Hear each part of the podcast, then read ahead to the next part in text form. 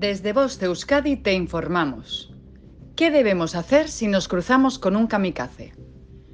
¿Qué hacer en caso de encontrarnos con un conductor suicida? Si vamos circulando por una vía y de repente nos percatamos de la existencia de un kamikaze en la carretera, la mejor opción es hacernos lo más visibles que podamos, puesto que en la mayoría de los casos no buscan impactar contra otros vehículos e intentarán esquivarnos. En el caso de que esto nos pase de noche, hay que evitar dar ráfagas de luz, porque podemos deslumbrarle y que acabe siendo peor el remedio que la enfermedad. No hay que frenar de manera brusca, ya que podemos provocar un accidente por alcance con los coches que vienen por detrás de nosotros. En el caso de que se vaya acercando a nosotros, lo mejor es apartarse hacia la derecha.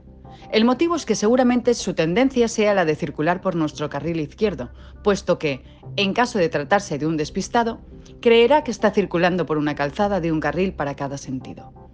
Una vez que hayamos pasado el peligro del impacto con el kamikaze, debemos avisar de inmediato a las autoridades competentes. ¿Y si soy yo el kamikaze? En caso de que seamos nosotros los kamikazes por error, debemos parar el coche lo más pegado posible al guardarraíl y cuanto antes hay que recalcar la extrema peligrosidad que entraña esta situación. Debemos bajar del coche y ponernos el chaleco reflectante, como si se tratara de una avería. Posteriormente, llamaremos a las autoridades para que nos socorran, ya que, si intentamos dar la vuelta en plena autopista por nuestra cuenta, el riesgo de sufrir un accidente se incrementa mucho más. Fin de la información. Voz Euskadi, entidad colaboradora del Departamento de Seguridad del Gobierno Vasco.